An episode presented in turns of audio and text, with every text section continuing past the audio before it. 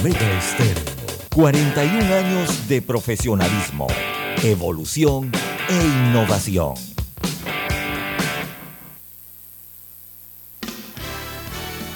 La mejor franja informativa matutina inicia a partir de este momento con un análisis completo del acontecer nacional e internacional. Noticiero Omega Estéreo.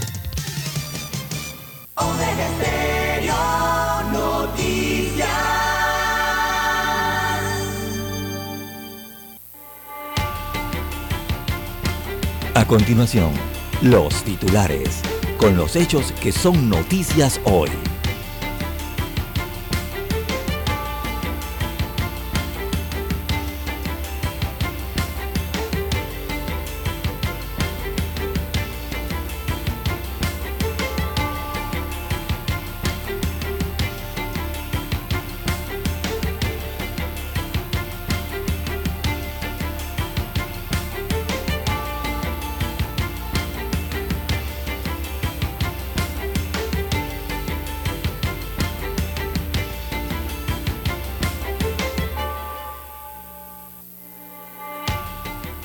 Organización Internacional del Trabajo revela deficiencias en administración de pensiones de la Caja del Seguro Social. El informe sobre el estado financiero del sistema de pensiones revela algunas deficiencias en el modelo de administración y eh, recomienda el fortalecimiento de la estructura y funcionamiento del régimen del riesgo de invalidez, vejez y muerte, señalando que es una tarea indispensable. No dice específicamente qué se debe hacer con este riesgo de la caja del Seguro Social. En otros títulos, eh, para la mañana de hoy, también tenemos, amigos oyentes, Gran Alianza por Panamá pide impulsar recuperación del turismo y también la construcción. Es parte de las organizaciones son 150 en total, que ingresarán eh, a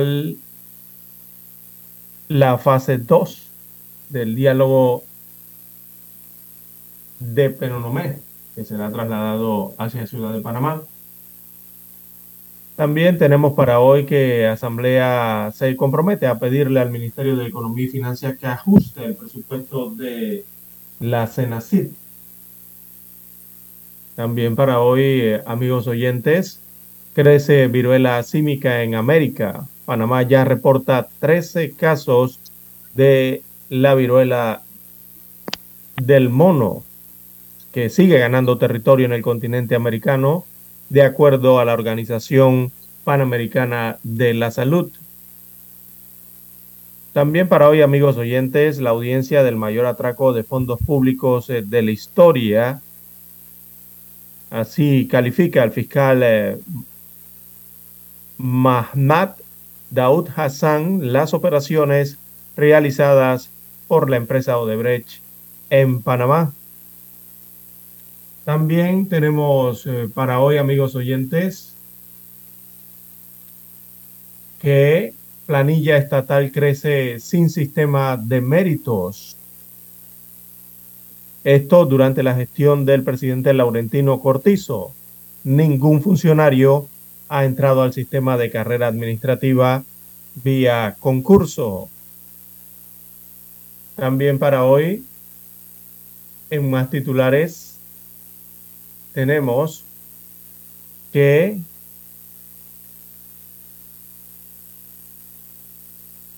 Ikran Fares Arabi una voz contra los prejuicios por el islamismo.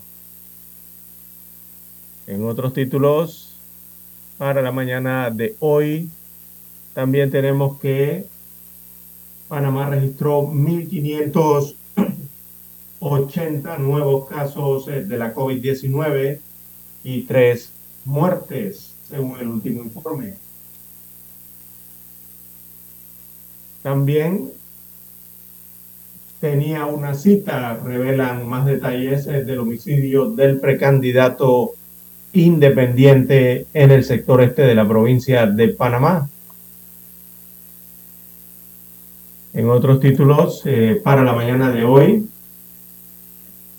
también activan alerta en frontera con Costa Rica por desaparición de niña de nueve años de San Miguelito. También para hoy, Zulay Rodríguez continúa de primera en la recolección de firmas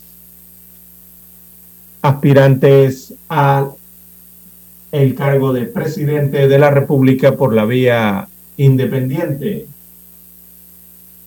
Bueno, a nivel eh, internacional, en el mundo tenemos para hoy que Huracán Fiona se convierte en huracán de categoría 2, luego de afectar República Dominicana, bloquear fuerte allí el sector turístico de este país, entra ahora en el Atlántico, fortalecido a rumbo cercano a las islas turcas.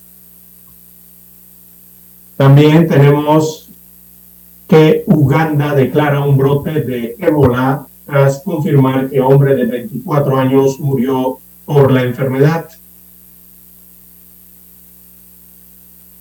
Terremoto de 7.7 grados afecta al sur de México. descartan la posibilidad de tsunami sobre las costas chilenas en este caso. Bueno, y tras 10 días de velorio, Isabel II es sepultada en íntima ceremonia de la familia real en el castillo de Windsor. Amigos oyentes, estas y otras informaciones durante las dos horas del noticiero Omega Estéreo. Estos fueron nuestros titulares de hoy. En breve regresamos.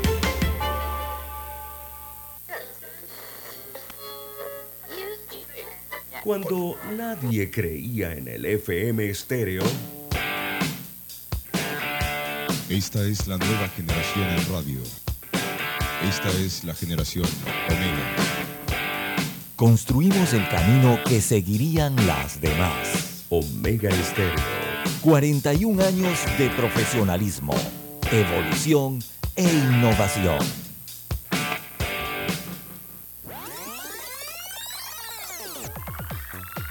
Omega Stereo tiene una nueva app. Descárgala en Play Store y App Store totalmente gratis. Escucha Omega Stereo las 24 horas donde estés con nuestra nueva app.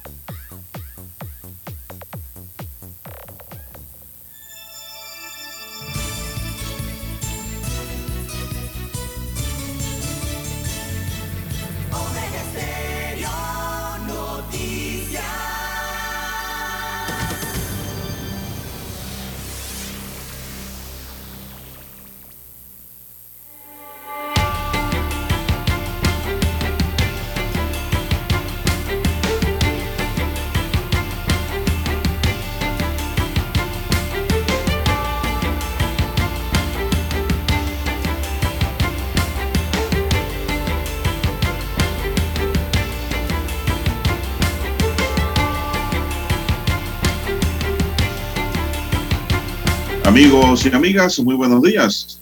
Hoy es martes 20 de septiembre del año 2022. En el tablero de controles están don Daniel Arauz Pinto, que me dice que está de cumpleaños. ¿Será verdad? Don César. Este hombre me cumple al año como cuatro veces. Oye, es 20 de septiembre, sí. Está de cumpleaños, dice. Está donomástico. Bueno, Daniel, feliz cumpleaños. Que Dios me le dé mucha salud sobre todas las cosas. Bien, les saludamos en la mesa informativa. César Lara. Y Juan de Dios Hernández Sanur para presentarles las noticias, los comentarios y los análisis de lo que pasa en Panamá y el mundo. En dos horas de información, iniciando esta jornada como todos los días con fe y devoción, agradeciendo a Dios Todopoderoso por esa oportunidad que nos regala de poder compartir una nueva mañana y de esta forma llegar hacia sus hogares, acompañarles en sus vehículos, en su puesto de trabajo, donde quiera que usted se encuentre a esta hora de la madrugada. Gracias por acompañarnos. Pedimos, pedimos para todos salud, divino tesoro, seguridad y protección, sabiduría y mucha fe en Dios. Así es, señores y señores, Mi línea directa de comunicación es el WhatsApp doble seis catorce catorce cuarenta y cinco. Anótelo, tenganlo allí. Doble seis catorce catorce cuarenta y cinco es su línea amiga para cualquier información que me quiera enviar. Cualquier pregunta o consulta, pues gustosamente le respondo. Don César Lara está en redes sociales. Don César, ¿cuál es su cuenta? Bien, estamos en las redes sociales, en arroba César Lara R, arroba César Lara R es mi cuenta en la red social Twitter. Allí puede enviar sus mensajes, sus comentarios, denuncias, fotodenuncias, reporte del tráfico temprano por la mañana. Recuerde la dirección arroba César Lara. También es para Instagram. Buenos días a don Daniel, a usted, don Juan de Dios, a todos los amigos oyentes a nivel de la República de Panamá, el área de las comarcas, la provincia y también el área marítima donde llegan las señales. Los que están en omegaestereo.com, allí la cobertura es a nivel mundial, también los que ya están sintonizados en el 156 de Tigo. Esta es televisión pagada por cable a nivel nacional. Y los que ya han activado su aplicación Omega Stereo, si no la tiene, bueno, usted puede pasar por su tienda Android y la descarga. Así es, Android o la tienda iOS. La puede descargar a su dispositivo móvil, a su celular. ¿Cómo amanece para este martes 20 de septiembre, don Juan de Dios? Bueno, muy bien, muy bien, gracias. Espero que usted esté bien también, y al igual que don Dani. Así es, iniciamos la jornada. Y pues, oiga, ayer llovió bastante, don César. ¿eh? Sí, en todo el país. Eh, yo salí ayer de las tablas, César, con aguacero. Oiga, ya en el área como de Ribato, ya por allí pues, empezó, ya estaba seco. Pero fue agua y agua por toda la carretera. Don César. Y no solo agua, don César, huecos por todas partes, hoyos, cráteres, Hmm. lloviendo y de noche, lo que yo no quería, caer en esos hoyos, don César. Pero le voy a decir que eran, son unas pailas. Y el área, el área de la carretera ahí de Capira es la más afectada. Capira Chorrera, no, hombre, ¿qué va?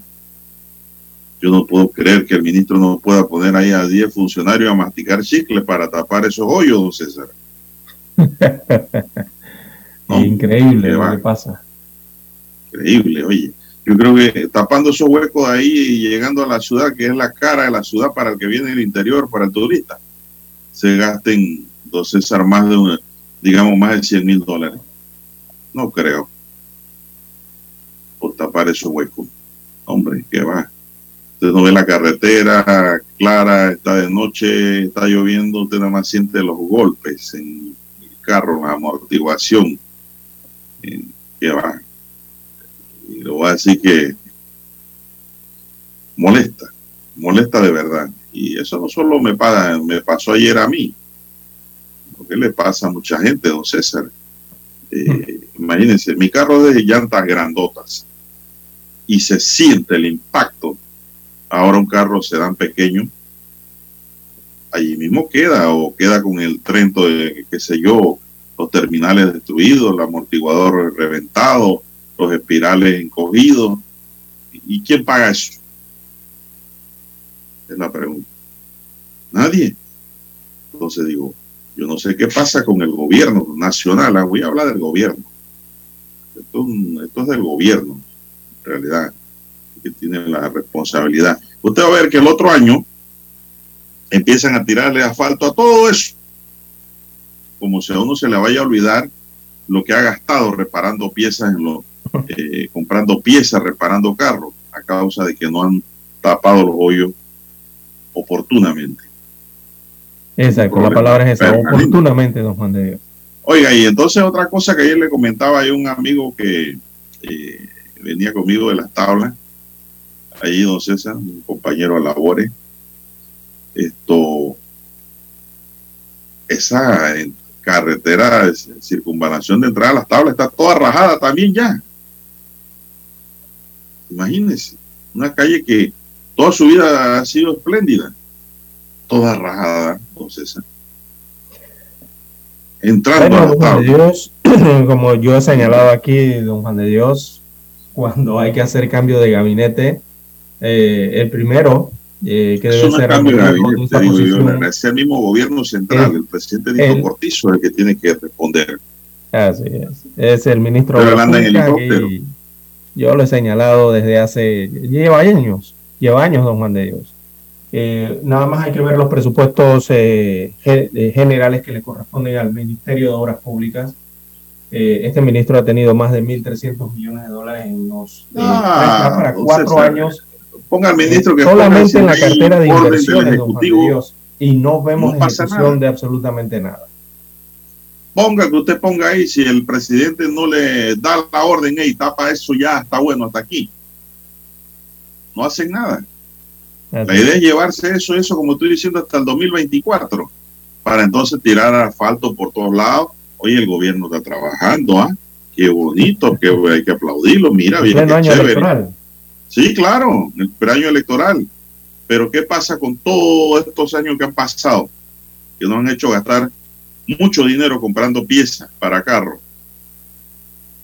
A cada momento, los carros desalineados, usted lo alinea, un alineamiento cuesta 30, 40 dólares. Alineamiento. Más. Barato. Balance y todo más. Y entonces, no, el balance es otra cosa. Usted sale a la semana, el carro nuevamente está desalineado por la carga de hueco que hay. Entonces eso le come las llantas, el carro desalineado le come las llantas por las orillas, ese es otro gasto. Hombre, tú no se aguanta, don César. Yo no sé qué pasa con el señor Cortizo. ¿eh? No es ni leche clean, yo creo ya. ¿Qué va? ¿Qué va? Y es que estoy molesto, don César, por la cantidad de hoyo en la que caí. De vuelta ayer de Azuero a Panamá. No, hombre, esto no puede ser. Bien, son las seis, todavía son las 5.46, 5.46 minutos. Vamos a hacer una pausa, don Dani, y regresamos. ¿eh? La mejor franja informativa matutina está en los 107.3 FM de Omega Estéreo, 5.30 AM.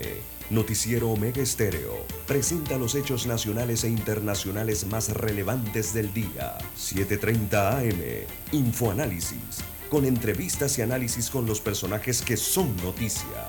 De 8 y 30 a 9 y 30 de la mañana, sin rodeos, con Álvaro Alvarado. De lunes a viernes, por Omega Estéreo. Para anunciarse en Omega Estéreo, marque el 269-2237. Con mucho gusto le brindaremos una atención profesional y personalizada. Su publicidad en Omega Estéreo la escucharán de costa a costa y frontera a frontera. Contáctenos 269-2237. Gracias. En centrales telefónicas, la casa del teléfono es tu mejor opción. Te asesoramos y ofrecemos buena atención con años de experiencia trabajando para ti. Ya Brasil y vista hermosa. La casa del teléfono, líder de telecomunicaciones. La casa del teléfono, distribuidores de Panasonic. Ven a visitarnos. La casa del teléfono. 229-0465 lsdtcorp.com Distribuidor autorizado Panasonic.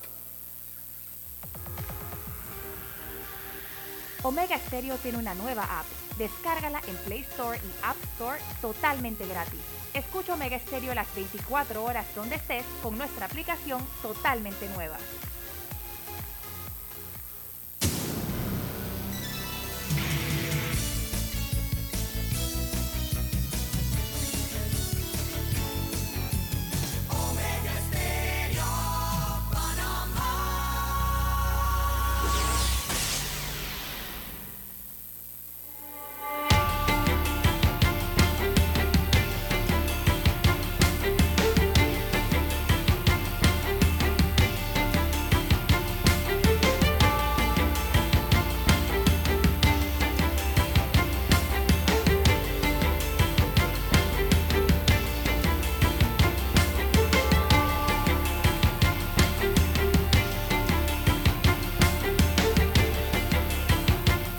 Vamos, Danielito, son las 5.49 minutos, amigos y amigas.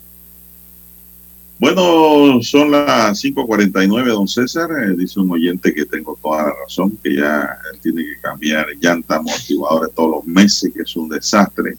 Pues no es verdad. Aquí no.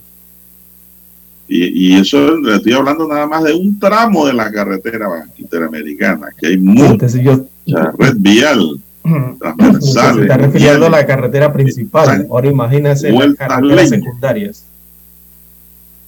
Calles que antes eran unas bellezas y dan vueltas leñas. No hay Falta de mantenimiento oportuno, don Juan de Dios. Eh, Responsable, señor Nito Cortizo, don César. Inoperante el ministerio. Y su vicepresidente. Eh, ponga el ministro que ponga, no va a hacer nada hasta que no reciba la orden del presidente. Sí, un ministerio ineficiente, don Juan de Dios. La, idea es que golpeen al ministro, al funcionario, como que el ministro no sirve. El ministro sirve y el que pongan ahí sirve también. Pero si el presidente no le da la orden, no activan nada. Ya está bueno, hombre, que aquí siempre golpean es al funcionario, como si el funcionario fuera autónomo. Todos quieren trabajar esperando la orden, pero si no reciben la orden presidencial, no hacen nada. Así que responsable la red de, y la carretera interamericana, Laurentino Nito Cortizo. Pare de contar. Y aparte, y aparte de la falta de ejecución de presupuesto de Juan de Dios, que por eso las carreteras están como están, porque simplemente no hay ejecución de presupuesto. ¿Y por qué no hay notado que siempre yo, la orden. Aquí, yo siempre he preguntado. No crea que eso es repartidera y piñata. Eh, tiene que esperar la orden. Aquí yo siempre he preguntado adicional a lo que usted se refiere, que es con el presupuesto que cuentan. Adicional, yo siempre he preguntado, ¿y qué ha pasado con la apeabilidad? ¿Se acuerda esa palabrita que yo siempre uso? La asociación público-privada. Uno nada más tiene que preguntarse, don Juan de Dios, si es que en Panamá no hay inversionistas aquí de forma local con deseos de invertir en reparar por lo menos carreteras secundarias, o sea, no, no carreteras que no son de gran presupuesto. Entonces uno se pregunta, pero si la ley está hecha, ya está reglamentada, y es que no puede ser que en Panamá no haya inversionistas, don Juan de Dios, empresas constructoras o otros inversionistas pequeños o medianos que estén dispuestos a eh, implementar proyectos a través de esas leyes de apiabilidad, de asociación pública o privada o APA, como la conocen algunos. Entonces uno se pregunta, ¿qué pasa? ¿Qué ocurre? ¿Qué es lo que ocurre? Que no avanza nada, don Juan de Dios. Bueno, yo digo lo mismo, don César.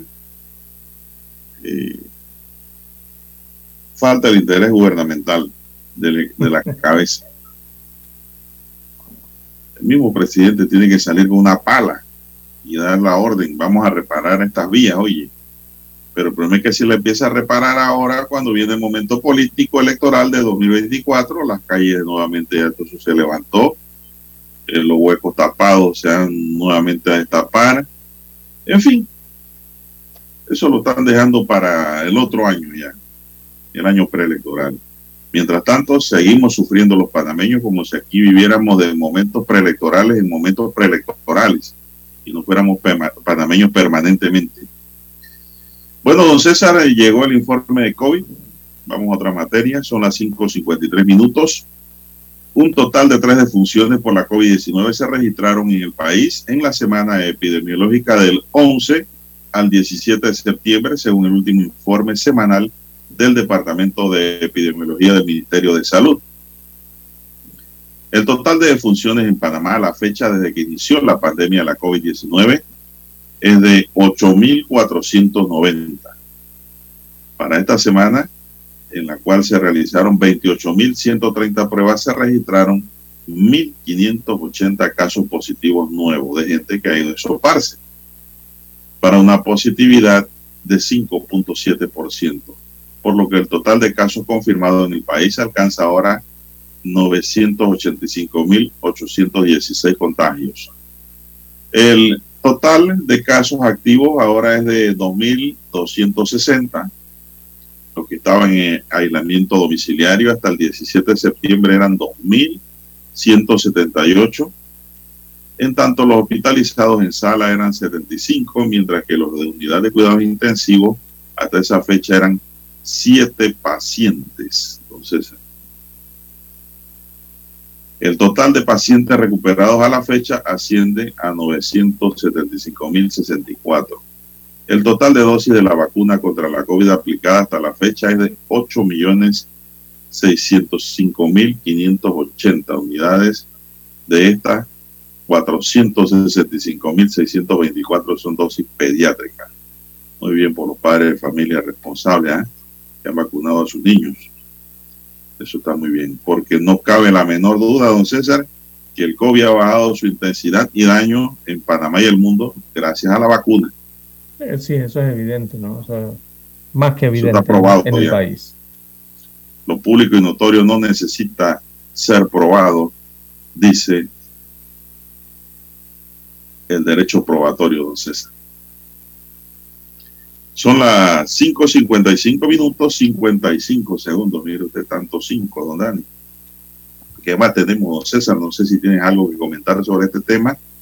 Estoy viendo ya mucha gente sin mascarilla, pues afortunadamente no hay los contagios que pudiesen eh, haber ocurrido en otro momento, ¿no? A la gente también está cansada de esa mascarilla, don César, realmente. Yo la uso cuando entro a un hospital, un lugar eh, cerrado, pero en lugares abiertos no la uso realmente ya.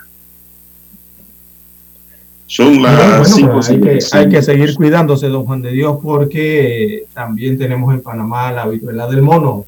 Eh, se ha registrado el caso número 13 eh, de viruela del mono en el país. Eh, Panamá, recordemos, declaró desde el 24 de mayo esa alerta sanitaria en todo el país por esta enfermedad. Ayer las autoridades de salud revelaron a través del Departamento de Epidemiología el caso número 13 es el nuevo contagio. Eh, este es un panameño de 35 años de edad que tuvo contacto, estrecho con otra persona de nacionalidad panameña previo al 8 de septiembre, día en que le iniciaron los síntomas a este ciudadano panameño, repito, de 35 años de edad.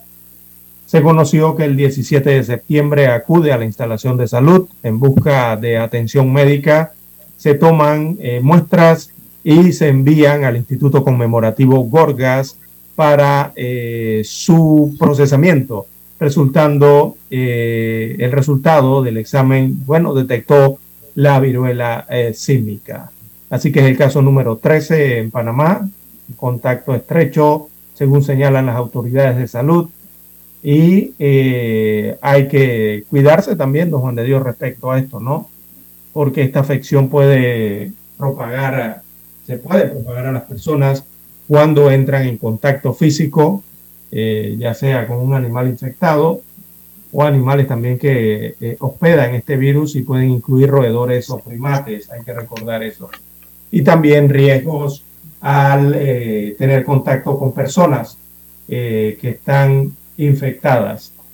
también pueden ser contagiosas mientras tienen los síntomas, que normalmente estos síntomas dan eh, las primeras dos semanas eh, de la enfermedad, porque es una enfermedad que abarca básicamente un mes, don Juan de Dios, en promedio, ¿no? Eh, bueno, se puede contraer la infección a través de contacto físico con alguien que tiene síntomas de estas erupciones o los fluidos corporales o, o, estas costras, ¿no? Que deja la viruela símica que son particularmente, estas costras son infecciosas. Así que hay que tener cuidado, don Juan de Dios, mantener las medidas de higiene eh, frente a esta viruela símica, igualmente las mismas que prácticamente se tienen para el COVID, perdón, para la COVID-19 en Panamá. Bien, son las 5.59 minutos, 58 segundos. Ya vamos a tener que hacer una pausa, señoras y señores, para escuchar nuestro himno nacional.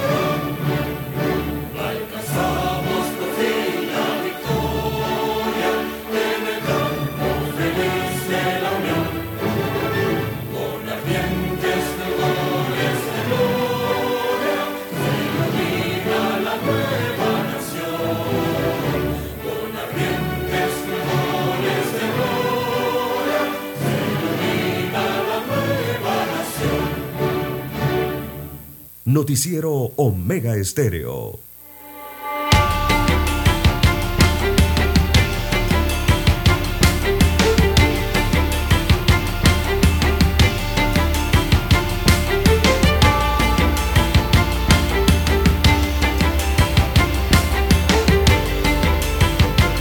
Bien, continuamos, señoras y señores, son las seis dos minutos.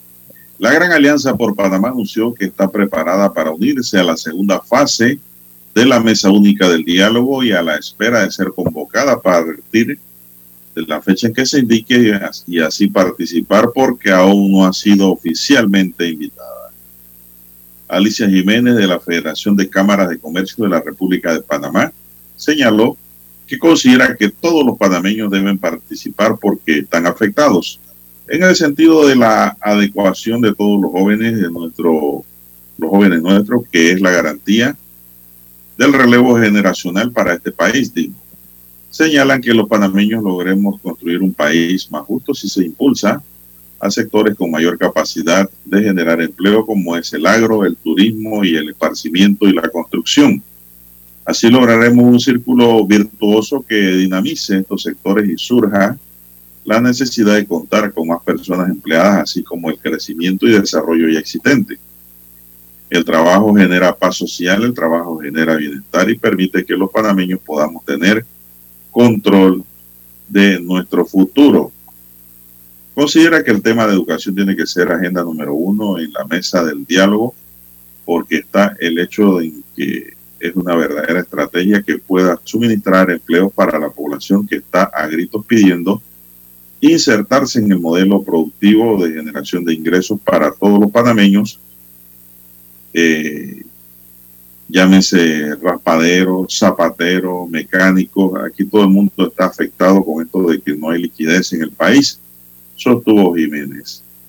Dejó claro que las 150 agrupaciones que pertenecen a la Gran Alianza Nacional, en donde abarcan casi 800 mil empleos, todos están realmente necesitados. Esa mesa del diálogo donde se aborde temas que sean para poder garantizar el crecimiento y desarrollo económico que necesita este país dentro de los parámetros que necesitamos para todos los panameños. La Gran Alianza apuesta por una unidad nacional, por un nuevo pacto social y si de esto surge que realmente hagamos un pacto social con cambios estructurales, estaremos ganando todos los panameños y desde la Gran Alianza hay capital humano para responder, mencionó. Reiteró que es momento de sumar y no de restar para juntos lograr un progreso equitativo para todos los panameños. La mesa única del diálogo aprobó iniciar la fase 2 de diálogo el próximo 23 y 24 de septiembre a las 10 de la mañana en la Universidad Tecnológica de Panamá, don César. Así que pues va a seguir el diálogo. Pero bueno, allí sabremos, don César y don Dani, cuál es el fin y la meta de esta segunda ronda de esa mesa de diálogo. Bueno, habrá que esperar a, que eh, se reúnan finalmente estos nuevos actores dentro de la mesa del diálogo, don Juan de Dios. También eh, se informó, bueno, ya como habíamos informado en Mega la semana pasada la Organización Internacional del Trabajo había entregado eh, su informe actuarial sobre eh, el sistema de pensiones en la Caja del Seguro Social de Panamá, el, IBM conocido, ¿no? Por todos. Eh, ayer, don Juan de Dios comenzó a circular el informe en Internet, en redes sociales, un informe que cuenta con 182 páginas, es el total que contiene este informe, mucho, pero mucho texto, don Juan de Dios, un par de estadísticas, y bueno, este informe, eh, ¿cómo, decirlo? Vamos, mm, vamos a señalar que el informe eh, viene a reconfirmar, realmente eso es lo que viene a hacer, a confirmar una vez más lo que ya el país entero sabe, don Juan de Dios. Eh, es lo que ha confirmado la Organización Internacional del Trabajo y es la preocupante situación del subsistema exclusivo de beneficios definidos de la Caja del Seguro Social, este que se conoce como el sistema solidario, ¿no? el sistema viejo de pensiones y jubilaciones. Eh, y señalan entonces que las jubilaciones eh, y las reservas sobre todo no van a alcanzar para pagar las jubilaciones eh, que llegarán un momento que habrá un valor nulo, o sea, no habrá dinero para emitir cheques. Tendrá que emitirlo alguien, ¿no? No sabemos si el gobierno tendrá que respaldarlo con presupuesto eh, del Estado. Y esto también confirma el mismo informe que ya las reservas se acaban en el año 2024. Las reservas que ayudan a ese sistema eh, solidario. Ya no habrá reservas para cubrir, se las habrán gastado todas en el año 2024. Entonces, eh, don Juan de Dios, eh, uno se siente a leer todo este informe, mucho, pero mucho texto, sin demeritar la acción de la Organización Internacional del Trabajo, pero esto era lo que nos teníamos, don Juan de Dios, cuando se anunció que esto se iba a hacer a nivel internacional. Y ya habíamos dicho aquí en Omega Estéreo que evidentemente iba a traer el mismo resultado o peor eh, sobre la situación de la Caja del Seguro Social y sus programas de pensiones y jubilaciones, ya que utilizarían la misma documentación, el mismo dato o, los o la misma data de eh, actuarial que tiene la Caja del Seguro Social aquí en Panamá y, que, se, había analizado anteriormente eh, por expertos en Panamá. Bueno, ahora la analizó la OIT y señala exactamente lo mismo. No podía ser de otra manera porque está utilizando los mismos datos que ya se han leído aquí en Panamá. Así que bueno, pasaron estos meses y realmente anoche llegó ese informe, lo leí rápidamente allí, sus conclusiones y mm, técnicamente básicamente no dice nada, don Juan de Dios. Digo, al menos nada que ya no supiéramos los panameños. Eso lo sabíamos. Eh, se ha utilizado mucho tiempo valioso y dinero de los contribuyentes en hacer este análisis que nos viene a decir exactamente lo mismo. Porque en conciso eh, es un informe que tiene mucho texto. Eh, en conciso es un informe que no nos dice cuáles deben ser los ajustes que hay que hacerle al programa de invalidez y muerte. No lo dice. Tampoco dice si hay que aumentar o disminuir la edad de jubilación, ni en cuanto hay que, ni en cuanto la edad de jubilación hay que aumentarla o disminuirla. No dice si hay que aumentar o no las cuotas obrero patronal. No dice si el aporte del gobierno debe aumentar o no para respaldar la caja del seguro social, ni tampoco eh, da vistas allí o, indicios de cuáles deben ser las políticas para mejorar el rendimiento de las inversiones de los fondos de la Caja del Seguro Social o de sus programas o de sus riesgos. Eh, nada de eso lo, documenta allí. Eh, es un informe muy lleno de páginas, mucho texto, algunas gráficas, sobre todo las que tienen que ver con los subsistemas de invalidez, vejez y muerte, que muestran números rojos en esas gráficas y que al final no dicen nada en concreto, ¿no? ya que todo lo que señalan este texto, básicamente era lo que ya sabíamos en Panamá. Así que ese informe ha sido entregado, está siendo distribuido eh, eh, en redes sociales incluso y en el Internet.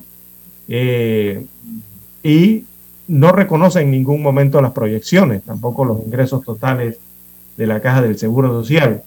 Por lo menos las gráficas indican que la plata, un buen panameño, no va a alcanzar para cubrir los gastos totales de las pensiones.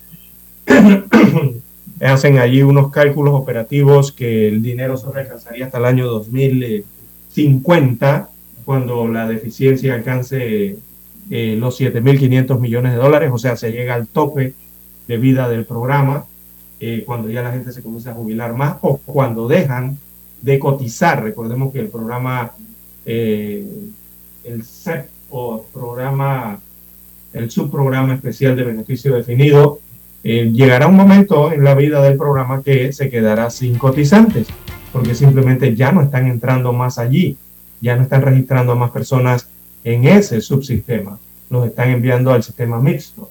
Así que se acabará el dinero en algún momento. Eh, también señala el documento que en la actualidad la esperanza de las mujeres es de, 80, de vida es de 81 años y la de los hombres 75. Eso en las gráficas se observa que para el año 2050 eh, subiría a 86 años las mujeres, la esperanza de vida, y 80 los hombres.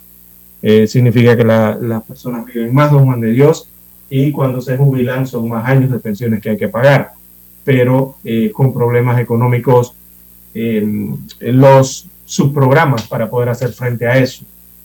Eh, también un dato que, bueno, sí me pareció interesante, es que la OIT advierte además que el subsistema mixto, sistema nuevo, esa, eso de que los jóvenes de 35 años de edad eh, hacia abajo son los que están ingresando a este sistema mixto desde el año 2000, me parece que 2007 o 2000, 2006 o 2007. Bueno, señala la OIT en sus gráficas y sus análisis de computadora que ese subsistema mixto también enfrentará a partir de la década del 2050 eh, ingresos por aportes contributivos que no serán suficientes para cubrir las prestaciones contributivas a esos aspirantes, a esos cotizantes. O sea que no simplemente es el subsistema conocido como solidario, sistema viejo, sino que el sistema nuevo, que es el mixto, también entraría en problemas a partir del año 2050 si no se hace algo. Así que, en pocas palabras, don Juan de Dios, mucho texto, ya conocíamos de todo esto y eh, nos está indicando entonces este informe eh, básicamente lo mismo, ¿no? De que la plata se acabó de la reserva para uno de sus subsistemas en el 2024 ya no podrá aportar más dinero allí y entrará en problemas el, el sistema de beneficio definido. Y adicional, para el 2050 entraría también en problemas el sistema mixto. Bien, son las 6, 14 minutos. 6, 14 minutos. Vamos a una pausa, y regresamos.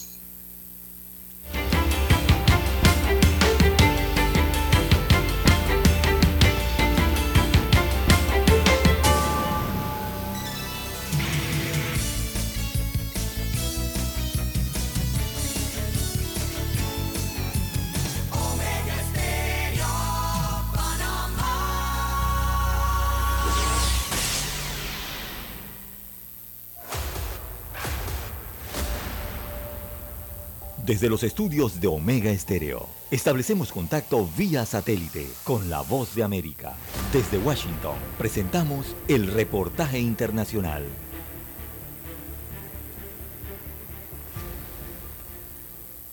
El presidente Joe Biden criticó a los supremacistas blancos e instó a la nación a superar su división política, a la que calificó como tóxica, para buscar una convivencia pacífica, aunque sus detractores advierten que él es parte del problema al fomentar la discordia.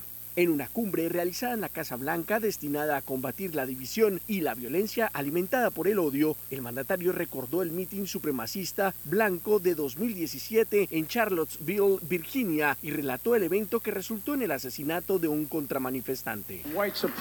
Los supremacistas blancos no tendrán la última palabra y este veneno y violencia no pueden ser la historia de nuestro tiempo. La Casa Blanca dijo que el evento honró a las comunidades que han sufrido ataques basados en el odio, incluidos los tiroteos masivos que tuvieron lugar en un templo Sikh en Wisconsin en 2012, un club nocturno gay en Florida en 2016, un spa asiático en Georgia en 2021, un supermercado en Texas 2019 dirigido a hispanos y un supermercado en Nueva York a principios de este año contra los afroestadounidenses. Los datos del FBI muestran que los delitos de odio han aumentado en los últimos años. Varios factores han contribuido a su aumento, incluido el estrés relacionado con la pandemia y la retórica política hostil. Phyllis Gerstenfeld, profesora de justicia penal de la Universidad Estatal California Stanislaus. Ese ha sido un factor importante durante los um, últimos seis años, donde escuchamos a los principales políticos decir cosas que están completamente en línea con la que dicen los supremacistas blancos y otros extremistas. En una encuesta de The Economist YouGov muestra que el 66% de los estadounidenses creen que las divisiones políticas en este país han empeorado desde principios de 2021 y que el 62% espera un aumento de las divisiones políticas en los próximos años. Los críticos del presidente Biden argumentan que él mismo está fomentando la división a medida que aumentó sus ataques en las últimas semanas contra los llamados republicanos MAGA, fieles seguidores del expresidente Donald Trump, invocando una dura retórica política que incluye acusarlos de semifascismo. Héctor Contreras, Voz de América, Washington. Escucharon vía satélite desde Washington el reportaje internacional. La mejor franja informativa matutina está en los 107.3 FM de Omega Estéreo, 530 AM. Noticiero Omega Estéreo presenta los hechos nacionales e internacionales más relevantes del día. 7:30 AM. Infoanálisis. Con entrevistas y análisis con los personajes que son noticia. De 8 y 30 a 9 y 30 de la mañana. Sin rodeos. Con Álvaro Alvarado. De lunes a viernes.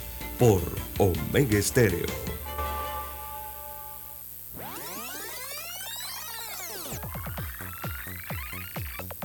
Omega Stereo tiene una nueva app. Descárgala en Play Store y App Store totalmente gratis. Escucha Omega Stereo las 24 horas donde estés con nuestra aplicación 100% renovada.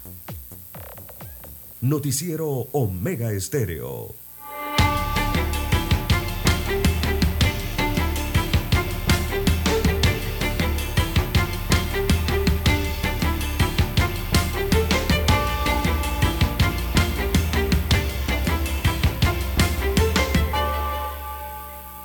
Bueno, seguimos, señoras y señores. Bueno, don César, si hay conclusiones en ese informe que usted ha tocado, el documento que usted ha tocado.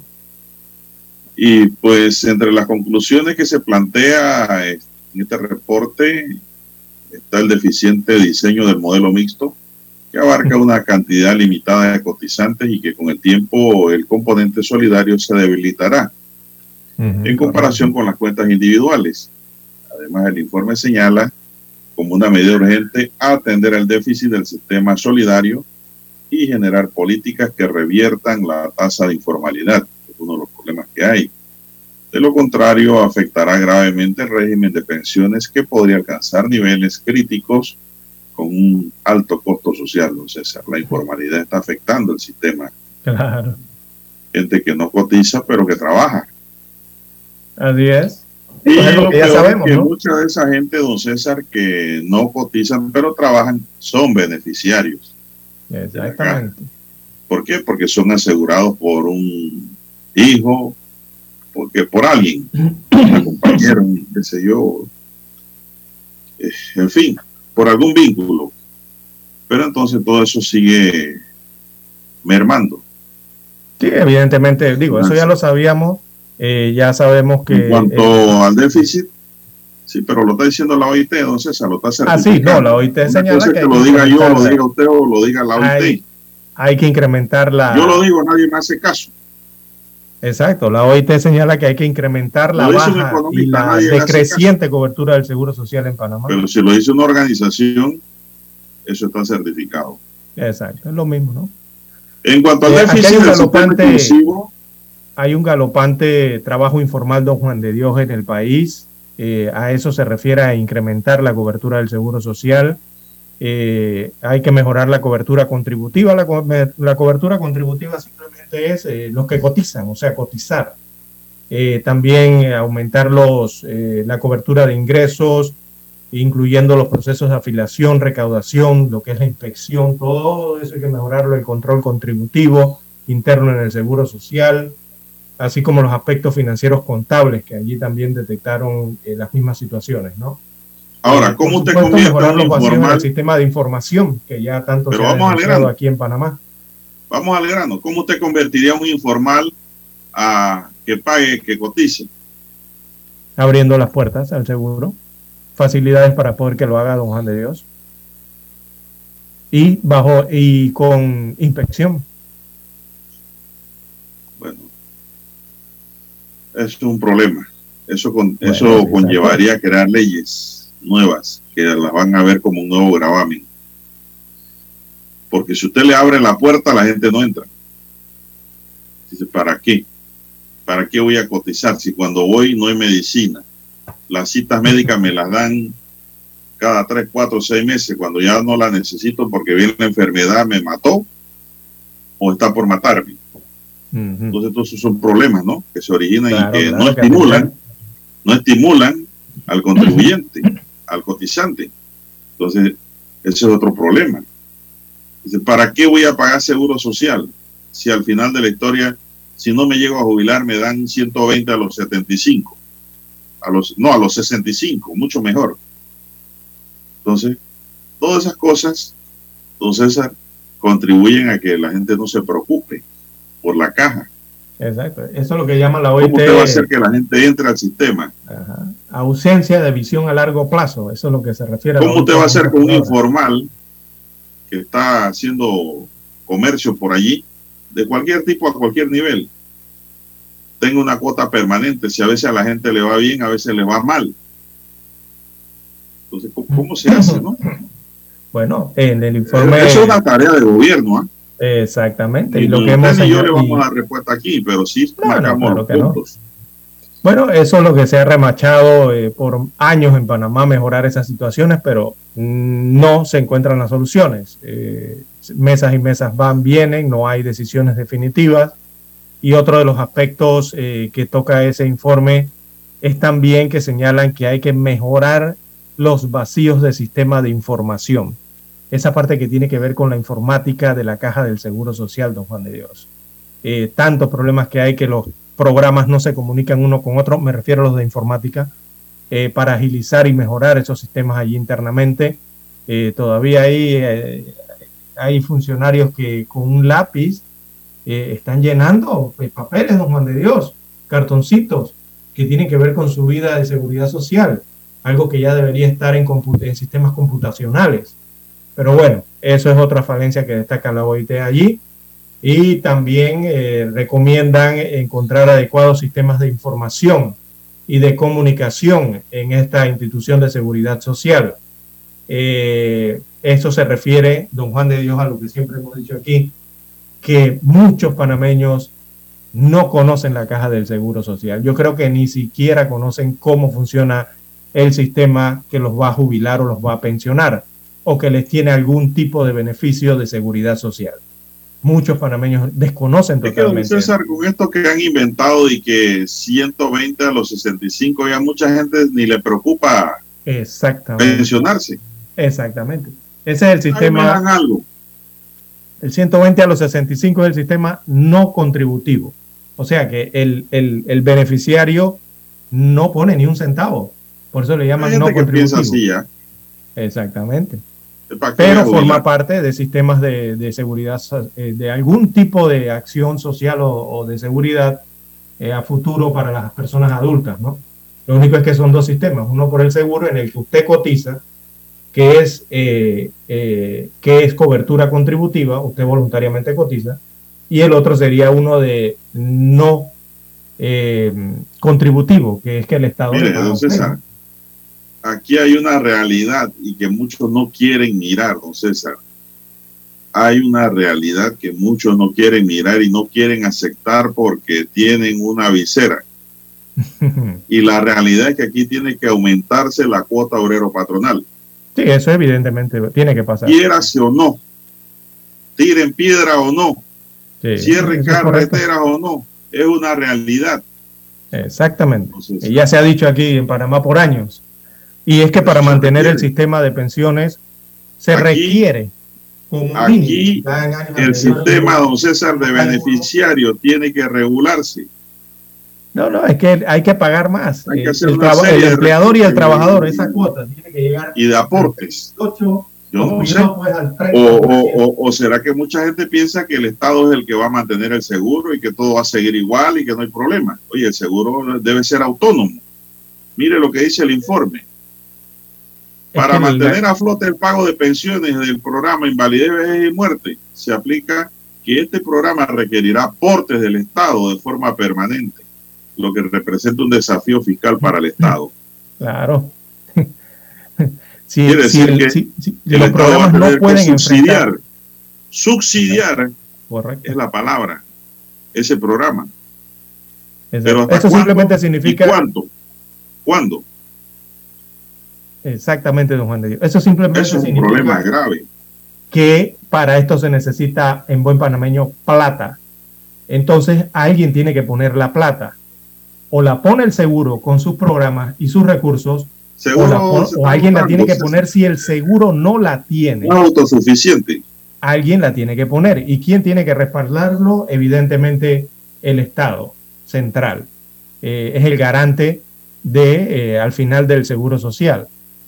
Eh, eh, o sea, el Estado no va a dejar que, que si el seguro no tiene dinero, eh, deje de pagar las pensiones. Evidentemente asume ese gasto el Estado No, y le voy a decir Pero otra cosa. al asumir ese Estado, Dios, al asumir eso, por supuesto que esos dineros ya no serían ni programados ni ejecutados en otros proyectos del Estado, sino que tendría que tomarlos para pagar las pensiones, para pagar los cheques de los jubilados.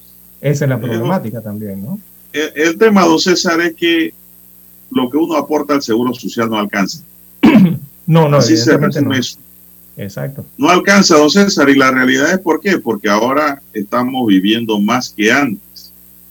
También, Cuando ¿eh? todos estos programas se diseñaron era para un promedio de vida de 72 años. Ahora ya estamos viviendo hasta 100 años, La pirámide poblacional. 90, eh, 100 años. Todo ese, gorda, periodo, arriba ya. todo ese periodo que no está previsto, la gente sigue cobrando su pensión y yo no, yo, yo no es que quiero que se mueran, por el No, claro, contrario, no. yo quiero que la gente viva más y mejor. Pero hay que hacer sacrificio. ¿Y qué quiere decir un sacrificio? Bueno, que tengo que pagar más cuotas, pues. Más cuotas no, más Cotización. cotización en cuanto a lo que se está pagando actualmente. El sector empresarial no le va a gustar esto tampoco porque, lógicamente, si hay que subir la cuota, el, el empresario tiene también que, Claro que pagar más. Es que para mantener eso, más. don Juan de Dios, quedamos con las mismas corridas que ya se han analizado por El años problema aquí es que la caja, don César, aparte de que no tiene una reingeniería, hay, hay, ma- hay malos manejos, no porque se estén robando la plata, hay malos manejos por asuntos administrativos, como ha dicho la propia OIT, que todavía están escribiendo en papelito. Exacto. No hay una red comuni- comunicativa que dé respuestas inmediatas. Mire, exactamente. Y mire que el, el informe también cuestionó, yo sí noté que cuestionó, mm, quizás no abiertamente, pero sí indirectamente, el trabajo actuarial que hace la Caja del Seguro Social. Decía la OIT en su informe que eso no cumple con los estándares internacionales en materia, en esa materia de trabajo actuarial. ¿Y por qué lo señala? Porque eh, mira directamente al Departamento Actuarial de la Caja del Seguro Social y también a la Junta Técnica Actuarial.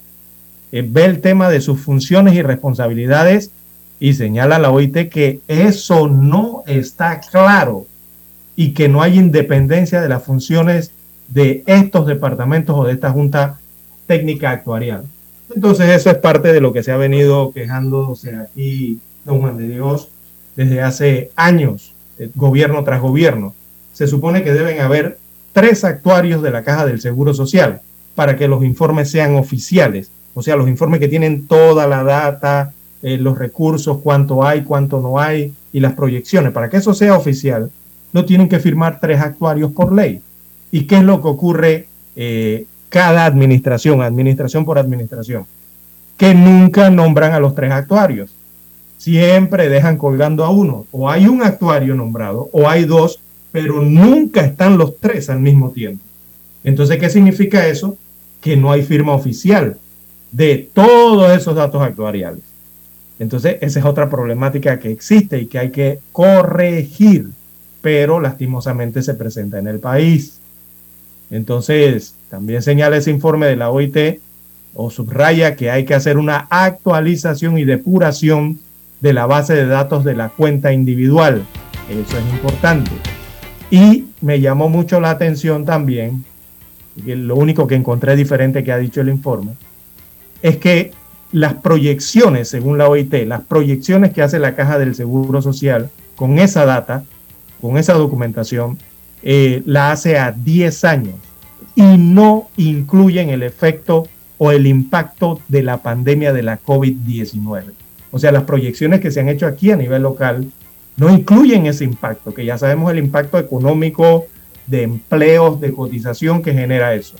Pero el informe de la OIT sí lo incluye. Es más, el informe de la OIT está a una proyección de 75 años, es lo que han calculado ellos, para ver el horizonte de, este, de los problemas del seguro.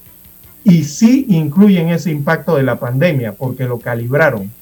Así que la OIT estima menos cotizantes por estos años, por ende habrá menos cantidad de activos por estos años. Y eso es un problema serio para la caja del Seguro Social, de Dios. Para anunciarse en Omega Estéreo, marque el 269-2237. Con mucho gusto le brindaremos una atención profesional y personalizada. Su publicidad en Omega Estéreo. La escucharán de costa a costa y frontera a frontera. Contáctenos 269-2237. Gracias. Omega Estéreo, 24 horas en FM Estéreo. Desde los estudios de Omega Estéreo, establecemos contacto vía satélite con la voz de América. Desde Washington, presentamos el reportaje internacional.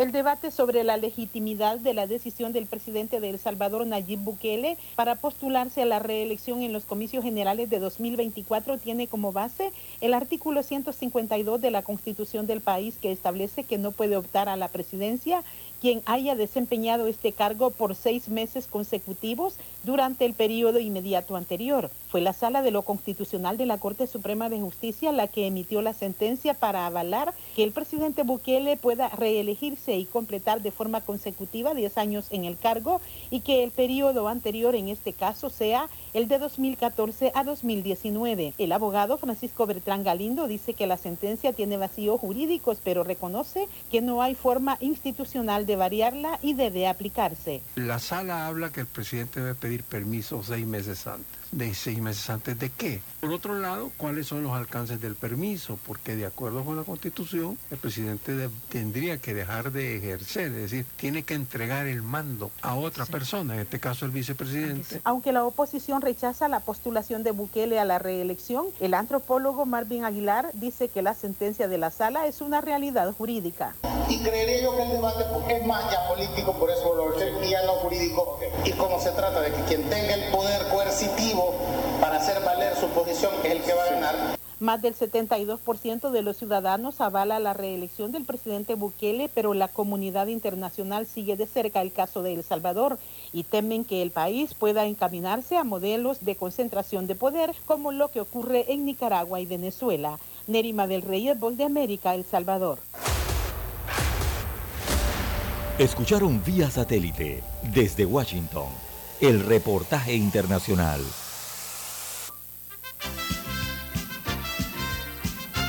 Infoanálisis, de lunes a viernes, de 7 y 30 a 8 y 30 de la mañana por los 107.3 FM de Omega Estéreo, con Guillermo Antonio Adames, Rubén Darío Murgas, Camila Adames Arias y Milton Enríquez. Infoanálisis, el programa para gente inteligente como usted.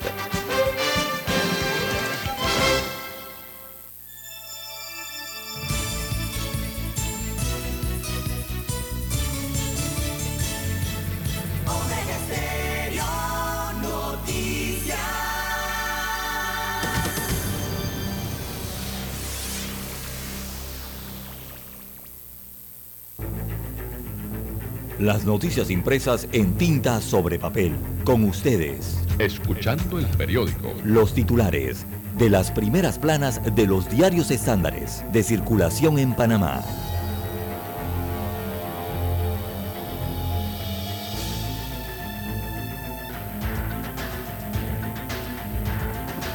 Bien, amigos oyentes, el diario La Prensa eh, titula para este martes 20 de septiembre. Bueno, planilla estatal crece sin sistema de méritos. Informes del Mitra de la apuntan a una significativa reducción del número de contratos en el sector privado respecto al año 2019, mientras eh, que se produce un incremento en la contratación de servidores públicos, destaca hoy el diario La Prensa. También la OIT confirma el fin de las reservas del riesgo de invalidez, vejez y muerte. Así lo destaca hoy en uno de los titulares del diario La Prensa. Eh, el informe redunda sobre la situación del sistema. Eh, confirman entonces el fin de las reservas del IBM sin una guía de cómo abordar la crisis en el sistema de pensiones o qué modelos se podrían explorar. El organismo redactó un informe lleno de lugares mm, conocidos. Destaca aquí la prensa que la Organización Internacional del Trabajo navegó sobre las mismas aguas por las que antes había transitado la Junta Técnica Actuarial de la Caja del Seguro Social. Hizo un diagnóstico ya conocido, sin recomendaciones estructurales. En el 2024, remarca la prensa, se acabarán las reservas del subsistema exclusivamente definido de pensiones. Nada nuevo bajo el sol. Bien, en otros títulos del diario La Prensa, el Ministerio Público dice no eran donaciones, eran sobornos. Destaca hoy otro de los titulares del caso Odebrecht. También encuentran sobre, en, perdón, encuestas eh, sobre discapacidad se queda sin presupuesto. Bueno, era un estudio que se iba a realizar. También Fiona golpea con fuerza a Puerto Rico y República Dominicana, eh, ya se fortalece. Recordemos que ayer pasó a categoría 2 el huracán Fiona eh, y se dirige hacia las cercana, áreas cercanas de las islas eh, Caicos y Turcas. También para hoy el diario La Prensa destaca entre sus titulares el martes financiero, eh, desarrolla hoy el reportaje La identidad digital impulsa el desarrollo de FinTech Simply, un reportaje especial al respecto. Y también la, en el Reino Unido, la reina Isabel II descansa en Windsor. Destaca con fotografía que muestra la fachada del castillo. Bien, son los títulos que tienen portada para hoy el diario La Prensa. Pasamos ahora a revisar el diario La Estrella de Panamá y sus principales titulares.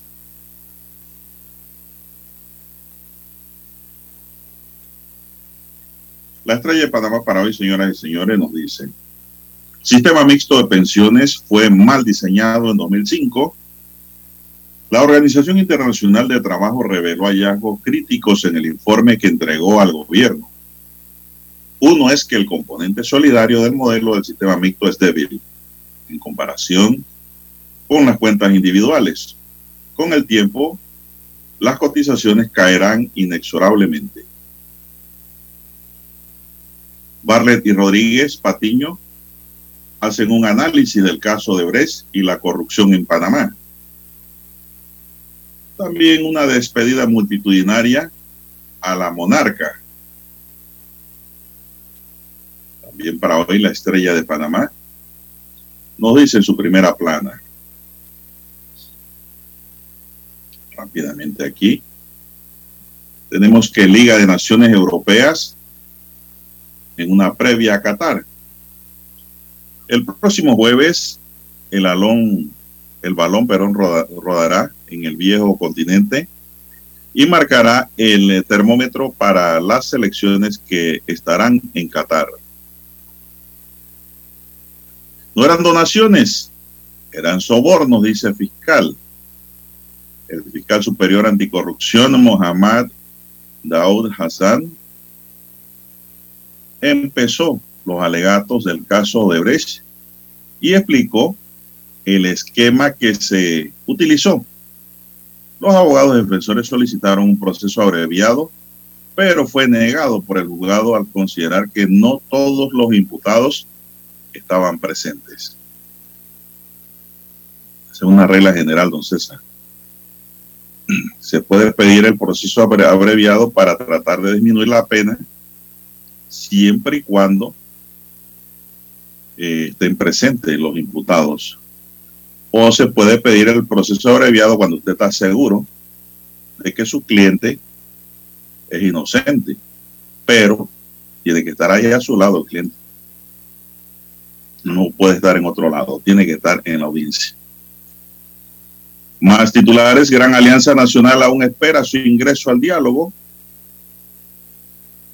Irán Fares Arabi, una voz contra los prejuicios en el islamismo. Irán Fares Arabi es abogada y recientemente publicó su primer libro, Mujer, joya del Islam. Narra lo que por ser musulmana vivió y la motivó, entre otros aspectos, a estudiar derecho. Viruela del mono, un vistazo de los casos a nivel mundial. Estados Unidos lidera las cifras de contagios. Y también pues hay un análisis, como ya dijimos, de un politólogo y un abogado, el abogado penalista Moisés Barlet y el politólogo Rubén Darío Rodríguez Patiño, que también es abogado, analizan el caso de Brecht y la corrupción en general en el país. Barlet cuestionó la demora del proceso que generó prescripciones en uno de los delitos y Rodríguez consideró que el resultado del caso tendrá efecto en las elecciones para el 2024. Bien, bueno, de paso, Lara, le damos a don Moisés Barlet un saludo, un asiduo oyente de este espacio noticioso. Ya está en Chiriquí en Panamá. Es un gran seguidor y así me lo manifiesta cada vez que lo veo por los tribunales. Carmen Miró y su aporte a la demografía, a la demografía del país. Ella era una gran demógrafa, don César. Carmen Miró, pionera de la demografía en Panamá, es considerada la mujer más importante de la estadística nacional y experta en estudios de población a lo largo de América Latina. Ella falleció a los 103 años, don César.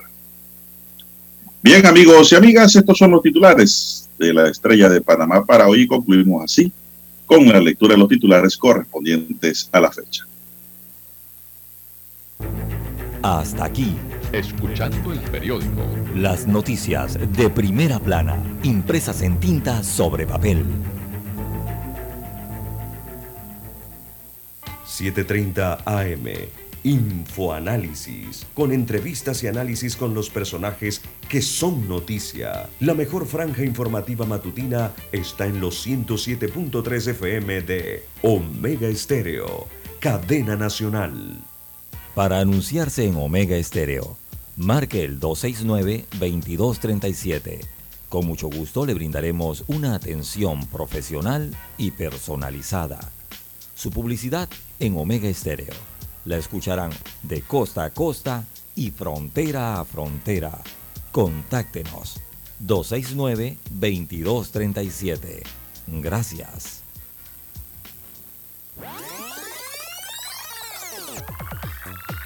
Omega Stereo tiene una nueva app. Descárgala en Play Store y App Store totalmente gratis. Escucha Omega Stereo las 24 horas donde estés con nuestra nueva app. Noticiero Omega Estéreo. Desde los estudios de Omega Estéreo, establecemos contacto vía satélite con la voz de América. Desde Washington, presentamos el reportaje internacional.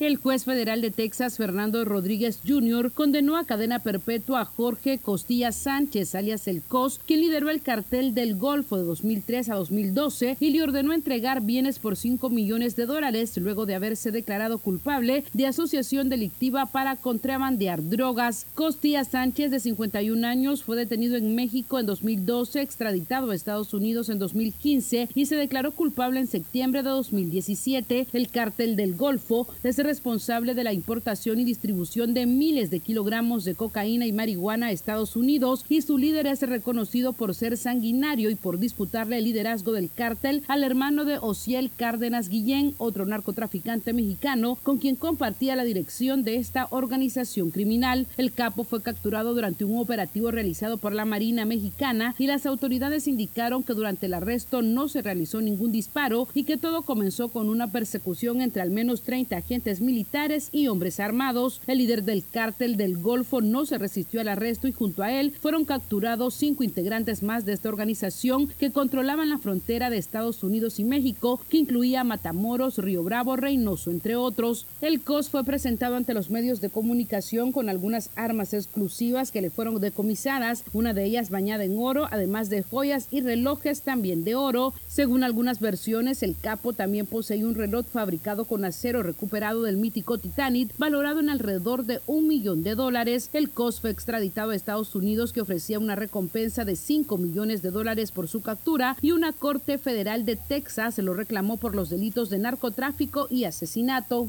Sala de redacción, Voz de América. Escucharon vía satélite desde Washington el reportaje internacional. La mejor franja informativa matutina está en los 107.3 FM de Omega Estéreo, 530 AM. Noticiero Omega Estéreo presenta los hechos nacionales e internacionales más relevantes del día. 730 AM. Infoanálisis, con entrevistas y análisis con los personajes que son noticia. De 8 y 30 a 9 y 30 de la mañana, sin rodeos, con Álvaro Alvarado. De lunes a viernes, por Omega Estéreo. Problemas de tierra, reclamos por accidentes, despidos injustificados, reclamos de herencias, sucesiones, daños y perjuicios. Todo problema legal civil, penal y laboral, consulte al 6614-1445. Licenciado Juan de Dios Hernández le atiende. 6614-1445. Con atención en Panamá, Panamá Este, Panamá Oeste, Colón, Coclé, Santiago, Herrera y Los Santos. Anote y consulte 6614-1445. Es momento de adentrarnos al mar de la información. Este es el resultado de nuestra navegación por las noticias internacionales más importantes en este momento.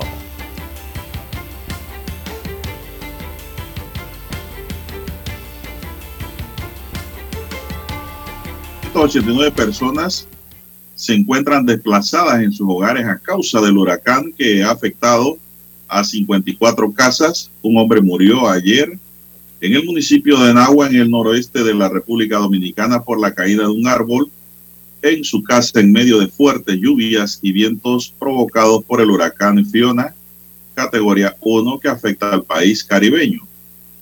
Los hechos ocurrieron cuando el hombre de unos 72 años podaba el árbol, dijo a la agencia F Franklin Taveras, director de la Defensa Civil en María Trinidad Sánchez, provincia a la que pertenece Nagua y una de las zonas más afectadas por el huracán.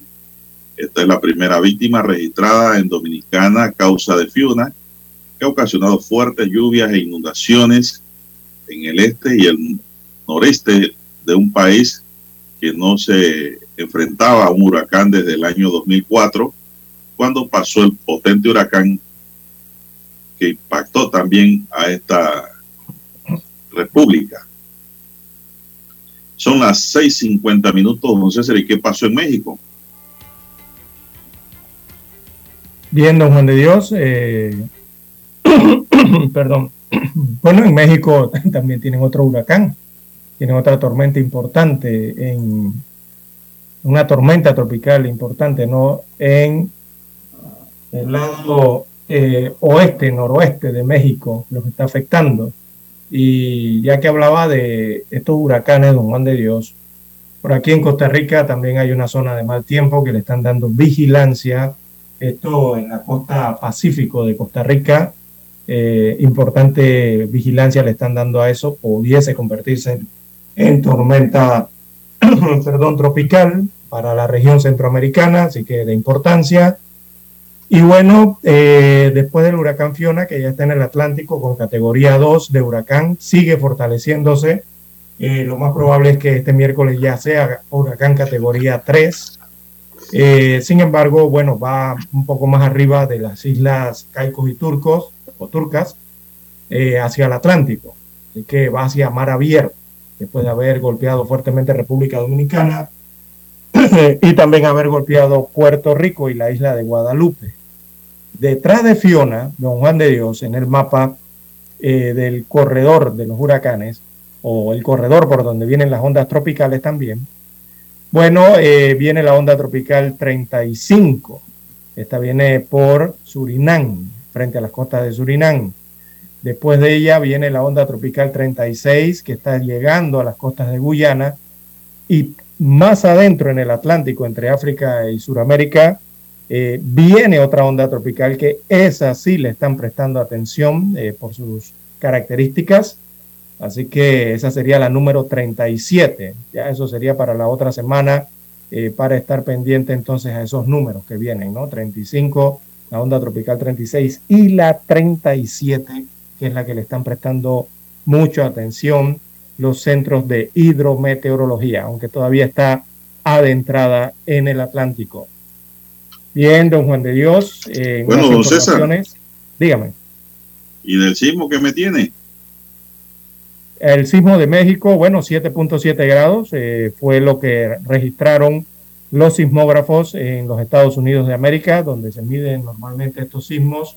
Repito, 7.7 grados. Este sismo de México afectó el sur de ese país, eh, ¿verdad? Hacia las áreas de Colima, hacia acá abajo, en el sur mexicano, 119 eh, kilómetros al sur de Colima, mientras también se analiza la situación por parte del Pacific Tsunami Warning Center. Bien, don Juan de Dios, eh, México tiene una tendencia y es que en los últimos años los sismos siempre se registran, los sismos eh, de mayor intensidad, o sea, de más de 7, de 8 grados en escala de Richter, se registran regularmente en el mes de septiembre, don Juan de Dios. Y eso ha llamado mucho la atención. Es más, el día en que ocurre este sismo se estaba eh, rememorando como fecha eh, la de otros sismos en años anteriores. Y ocurre este, ¿no? Y en la misma fecha. Esto ha ocurrido en México. Eh, bueno, el, Centro de Alertas de Tsunami allí de la Secretaría Marina de este país eh, señaló que no se espera generación de, o, ayer no se esperaba variaciones en el nivel del mar eh, cuando se dio este sismo, ¿no? también se emitieron alertas de tsunami, pero fueron descartadas posteriormente en las localidades y eh, también eh, se recordó más el hecho este de que eh, un terremoto de 7.4 grados se daba el mismo día donde en distintas partes del país se practicaba un simulacro de sismo en aquellos años, dado la cantidad de movimientos telúricos que han ocurrido en el Pacífico, precisamente para estos días y que coinciden también con años anteriores para las mismas fechas. Muchos pensaron ayer, cuando anunciaron este sismo en México, don Juan de Dios, que se trataba de un simulacro, pero no era un simulacro, eh, era un sismo real. Bueno, el sismo de ayer ocurrió precisamente en el aniversario de los dos grandes terremotos que golpearon el país con fuerza en el año 1985 y 2017 y que dejaron cientos de muertos. Pues muy coincidentalmente, don César, para la misma fecha tiembla México. Casualidad, ¿no? Una casualidad muy grande, ¿no? Si no hay una explicación científica. Es que los sismos en realidad son impredecibles, don César. Sí, es cierto, exactamente.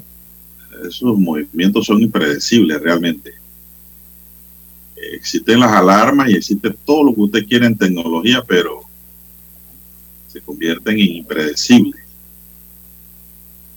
Esto ocurrió ayer, pues nuevamente los mexicanos temblaron, pero oiga, esa magnitud de 7.7 es alta, don César.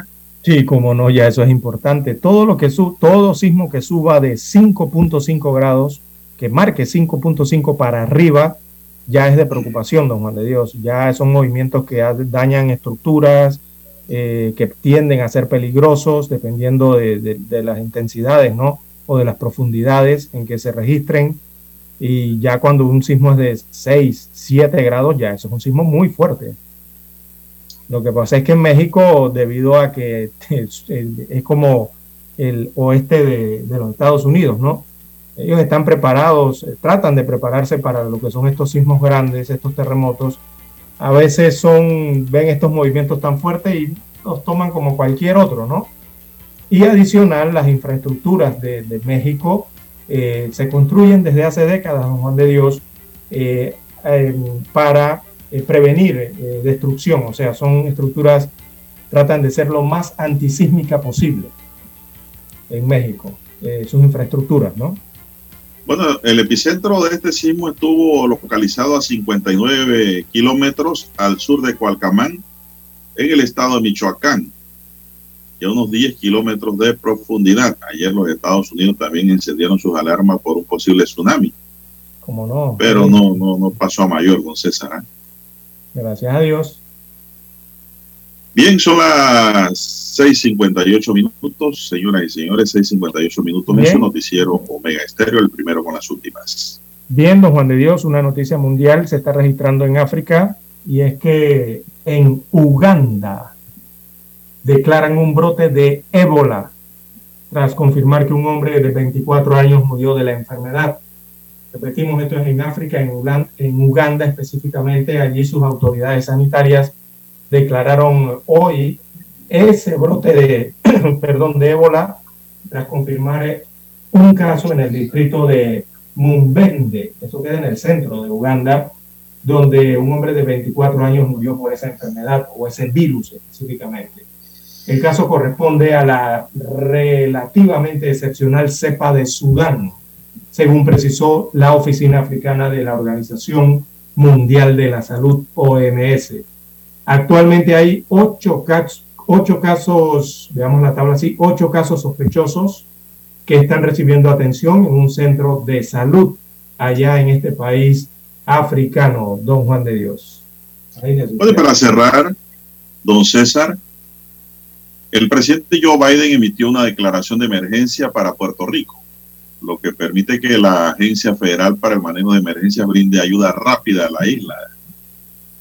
En Nueva York enviará esta semana 50 agentes de la policía para ayudar suministros médicos y de otros tipos a Puerto Rico tras el impacto del huracán Fiona, que dejó a la isla sin servicio de energía eléctrica, inundaciones en la región y daños cuantiosos en la agricultura, informó este lunes la gobernadora Kathy Hochul.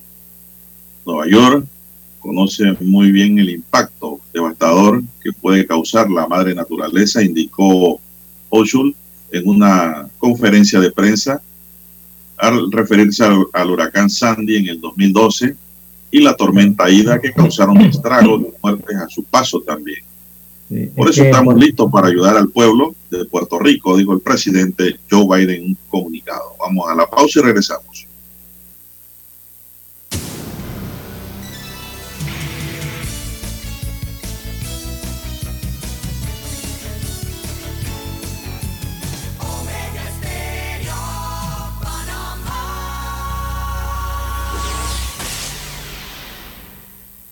El satélite indica que es momento de nuestra conexión. Desde Washington, vía satélite. Y para Omega Estéreo de Panamá, buenos días, América. Buenos días, América.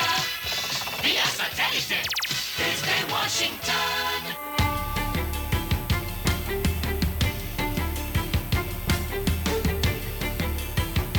Washington les informa Henry Llanos.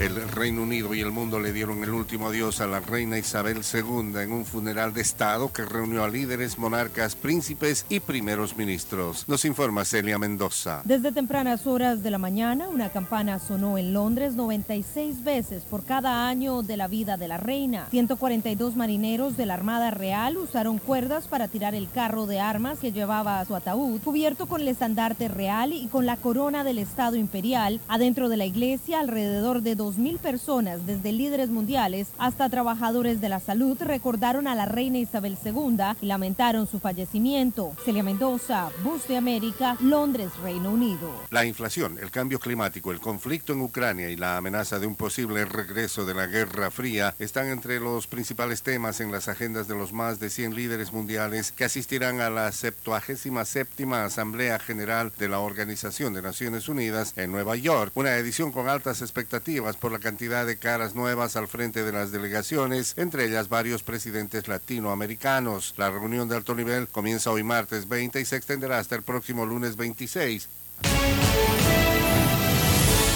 En el aniversario de los sismos de 1985 y 2017, un nuevo temblor sacude a México. Nos informa Sara Pablo. Un sismo de magnitud 7.7 con epicentro al sur de Cualcomán en el estado de Michoacán, ocurrido a las 13.05 horas, provocó la muerte de una persona, luego de que cayera una barda de una tienda departamental en Manzanillo, Colima. Hasta la noche de este lunes no se reportaron lesionados ni fallecidos. El temblor ocurrió justo el día en que los mexicanos recuerdan a las víctimas de los sismos de 1985 y 2017. Sara Pablo, Voz de América, Ciudad de México. El huracán Fiona ganó fuerza en su camino hacia las islas de Turcos y Caicos y amenazaba con convertirse en una tormenta de categoría 3, lo que llevó al gobierno a imponer un toque de queda. Fiona podría convertirse en un fuerte huracán para este martes cuando se espera que pase junto al territorio británico. Las tormentas son impredecibles, dijo el primer ministro Washington Washington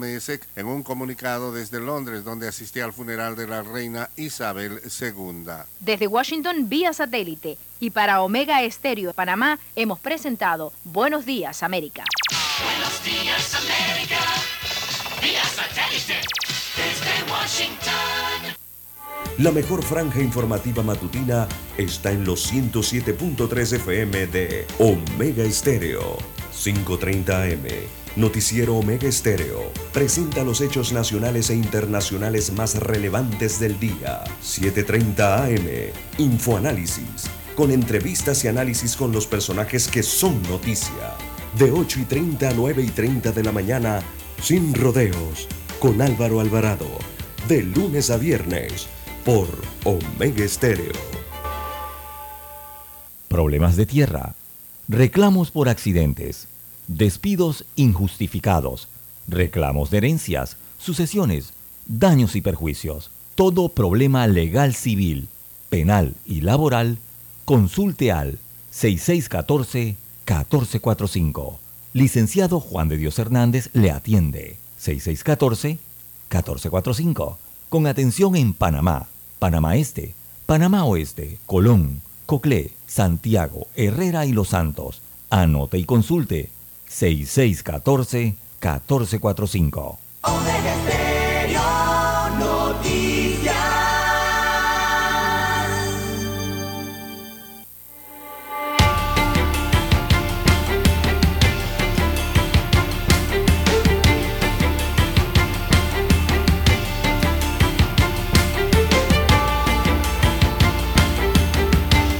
Bien, avanzamos amigos y amigas, están en sintonía de Omega Estéreo, cadena nacional. En Hannover dice señal perfecta, don César, dice don Rolando García Mallorca, que está allá tomando un café que llevó de Panamá.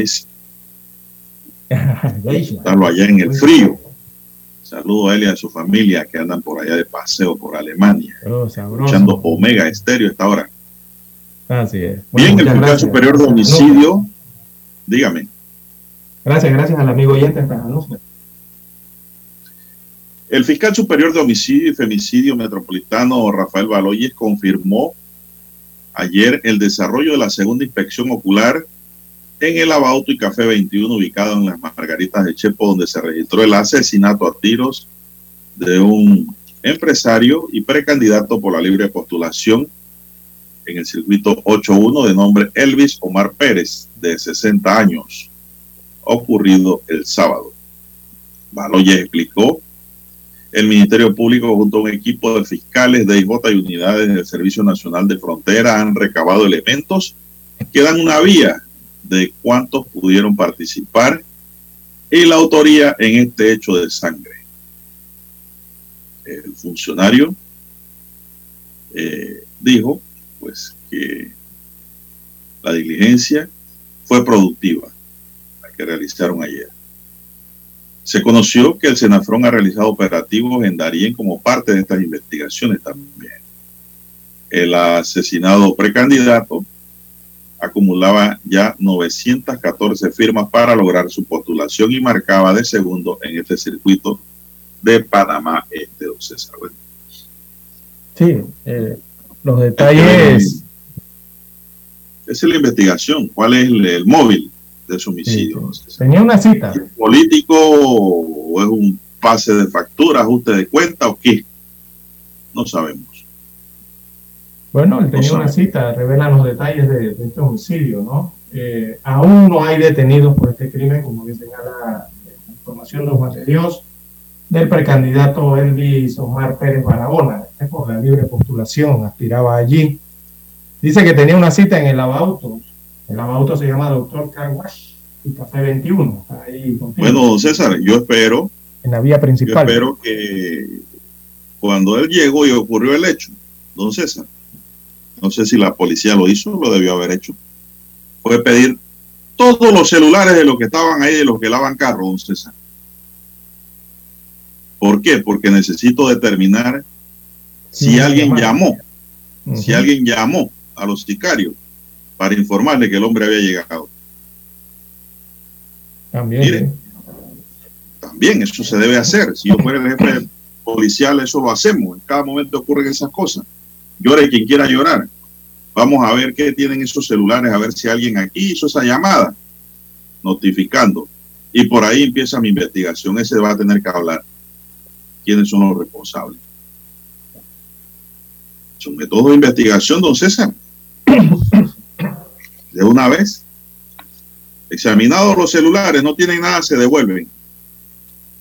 Claro, ahí tiene que actuar el fiscal también, ¿no? Para pedirle al juez que ordene de una vez el examen forense de esos celulares, pero que tienen que ser rápido. La fiscalía tiene que actuar rápido con la policía. Esto no es de que mañana, estos no son casos civiles que pueden esperar 80 años. Estos son casos penales que hay que actuar rápido. Son las 7, 9 minutos, don César. Hay que ver qué está ocurriendo en Chepo con este caso. Sí, muchos, muchos asesinatos de este tipo, de, de encargos, estilo sicariato, no simplemente este de un cargo, un aspirante a elección popular, sino que de ciudadanos, don Juan de Dios. Todos los días nosotros vemos aquí, eh, lastimosamente, los homicidios, las muertes que se dan en las 24 horas, y siempre eh, marca el sector este de la ciudad capital, como uno de ellos, eh, de, de, personas, de ciudadanos panameños. en esta modalidad, lastimosamente, de cargos de, de, de casos de sicariato, ¿no? eh, encargo, como les llaman algunas personas. Así que continúan las investigaciones al respecto. Porque, eh, bueno, él tenía una cita, señalan eh, los primeros indicios, con un medio de comunicación digital. Eh, momentos en que se acercaba o ya estaba en la mesa, entonces ocurrió la situación. salieron esos varios activistas que siempre le acompañaban y el aspirante residía en el corregimiento de Cañita, en Chepo, esa era su residencia. Un eh, crimen, don César. De pollo, ganadero y cortador público. Un crimen muy parecido a lo ocurrido en el Café Renato en Paraíso San Miguelito, ¿se acuerdan? También, sí. Cuando asesinaron al esposo de Katy Ramos. Algo parecido, así mismo fue. Sí, y aquí, bueno, la exdiputada Kathleen Levy, eh, también aspirante a la presidencia por la vía independiente, está recolectando firmas, eh, ella manifestó eh, también lo mucho que le ha dolido la muerte de Elvis Omar Pérez, eh, trascendió que eh, él fue padrastro de la ex diputada. Sí, sí, tenían vínculos allí. Tenían vínculos. Así que, bueno, todo eso está ocurriendo en el área este de la capital. Bueno, son las 7:11 minutos y las autoridades de Panamá se mantienen en alerta en la frontera con Costa Rica y han contactado a sus homólogos de ese país por el caso de la niña Aderlín Llerena Saldaña, de nueve años, quien está desaparecida desde el 13 de septiembre cuando salía de su escuela. Dijeron ayer fuentes oficiales, hay vigilancia a lo largo del sector de Paso Canoas en la zona limítrofe con Costa Rica. El Servicio Nacional de Frontera ha establecido una decena de puestos de control para verificar el movimiento de personas que se trasladan al país vecino. El subcomisionado de la Cuarta Brigada Occidental del Senafón, César Villar, afirmó que el ente de seguridad mantiene todos los recursos empeñados para tratar de dar con el hallazgo de esta niña. También hemos, dice, contactado a nuestro homólogo de Costa Rica, quienes le hemos comunicado la información sobre el caso de esta menor, indicó Villar. Familiares de Adelén aseguran que compañeros de la menor vieron que esta fue subida a un automóvil y que pidió ayuda, según publicó crítica. Pero la subieron a la fuerza, don César, y ningún niño apuntó placa y no apuntó nada. Los niños hay que enseñarles todas esas cosas hoy día. Anotar placas, modelos de carro, todo eso hay que enseñárselo a los niños todo como está la cosa hoy día en Panamá. Ya Panamá no es el de ayer. Son las 7:12 minutos, don César, 7:12 minutos, así que... Hay que hacer la pausa. Si alguien ve un movimiento, escucha una niña, ¿no? En un apartamento, una casa que esté cerrada, escucha gritos, llantos, llame a la policía de una vez. Lo no habitual. Marque 104. Así es. Es más, hay una recompensa de 5 mil dólares a quien brinde información sobre la ubicación de esta niña Adelín eh, Llerena, desaparecida en el distrito de San Miguelito. Esto lo está ofreciendo el Ministerio Público, ¿no? las autoridades del Ministerio Público. Bien, don Juan de Dios, hay que hacer la pausa y retornamos. Noticiero Omega Estéreo. Desde los estudios de Omega Estéreo, establecemos contacto vía satélite con la voz de América. Desde Washington, presentamos el reportaje internacional.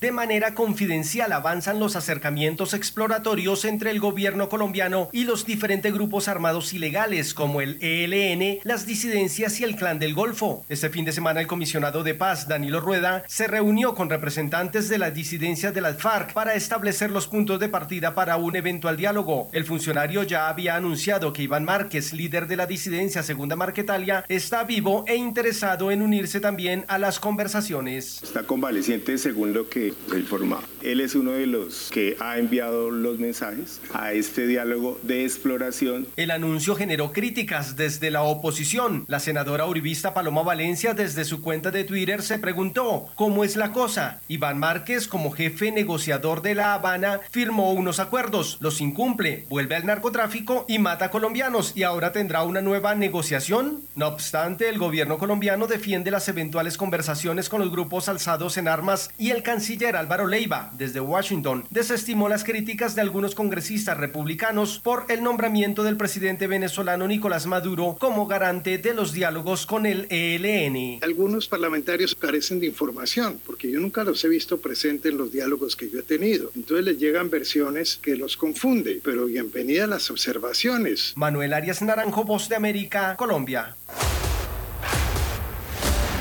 Escucharon vía satélite desde Washington el reportaje internacional. Para anunciarse en Omega Estéreo, marque el 269-2237. Con mucho gusto le brindaremos una atención profesional y personalizada. Su publicidad en Omega Estéreo. La escucharán de costa a costa y frontera a frontera. Contáctenos 269-2237. Gracias. ¿Qué tal amigos? Les saluda Álvaro Alvarado. Quiero invitarlos para que me acompañen en mi nueva casa, Omega Estéreo, donde estaremos hablando sin rodeos de los temas que interesan a Panamá, de lunes a viernes, de 8 y 30 a 9 y 30 de la mañana. Sin rodeos, con Álvaro Alvarado, por Omega Estéreo. Noticiero Omega Estéreo.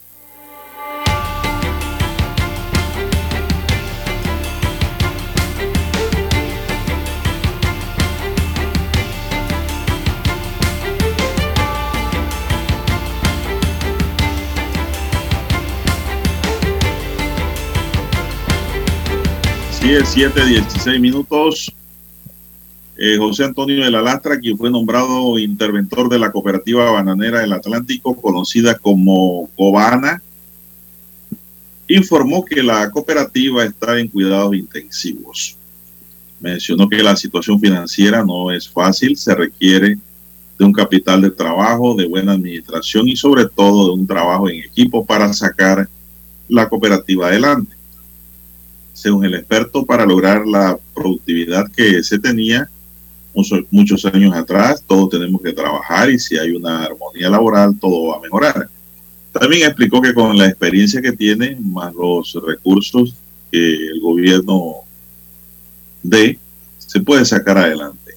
Por su parte, la ministra de Trabajo, Doris Zapata, dijo que se inicia el proceso de revisión, planeación estratégica y planeamiento para garantizar que se le va a entregar la cooperativa a cada uno de los trabajadores. Entonces, así se llama esta cooperativa, que entra en crisis.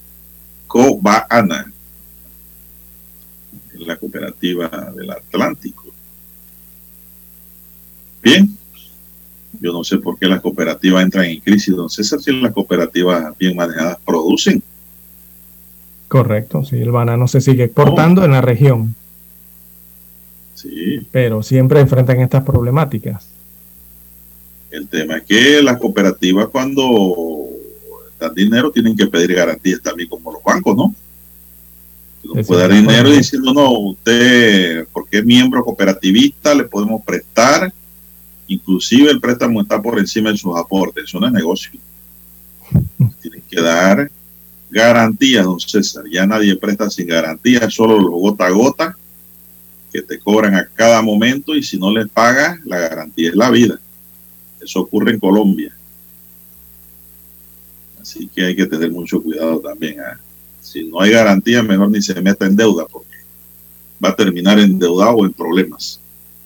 En el caso de las cooperativas, yo no sé realmente cuáles son los criterios o su reglamento de manejo, pero nadie presta, lo que sí yo sé es que nadie presta sin garantía, don César. Son las 7.19 minutos y si hay garantía, ninguna cooperativa debe entrar en crisis. Así es. Seguimos. Bien, la Asamblea Nacional eh, dice que se compromete a pedirle al Ministerio de Economía y Finanzas que ajuste el presupuesto de Senacit, don Juan de Dios. Ahora se acuerdan de la Senacit. Bueno, era una de las instituciones eh, de las que más se escuchaba durante la pandemia, don Juan de Dios. La ciencia, la tecnología, el favor de la salud. Así que la Comisión de Presupuesto de la Asamblea Legislativa eh, hará esa solicitud al Ministerio de Economía y Finanzas.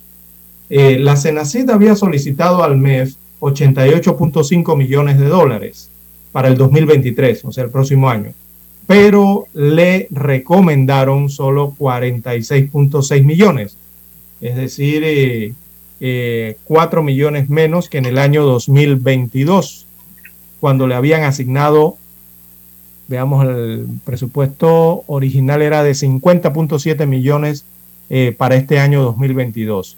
Para el próximo año le asignan 46 millones, o sea, le están recortando 4. Pero la CENACIT había solicitado para presupuesto unos 88 millones de dólares. Bueno, eh, ayer sustentó el doctor Eduardo Ortega ese presupuesto de la CENACIT. Él es el que dirige esta institución y planteó la necesidad de que se ajuste ese presupuesto en el rubro, sobre todo de inversión para la CENACID. Eh, es que esta CENACID y, el Instituto Gorgas eh, no deberían tener ningún recorte, don Juan de Dios, es más, deberían ampliarle el presupuesto eh, para prevenir a situaciones como las que ya vivió el país con la COVID-19. Hay que estar preparado siempre. Eh, bueno, son recortes que afectarían a los programas de educación superior, principalmente en las universidades. Recordemos que la Senacid otorga em, algún tipo de apoyo económico o becas o subsidios a estudiantes para ampliar sus, sus conocimientos en eh, estudios superiores. Eso se vería afectado si se recorta el presupuesto. Así que van a hacer esa solicitud a ver si le dan un poquito más a la Senacit este año que viene. Ya son las 7.21 minutos, así es, ya se prepara el equipo de infoanálisis, don César. Están preparándose en este momento y tenemos mientras tanto que una noticia buena para usted, don César. ¿ah?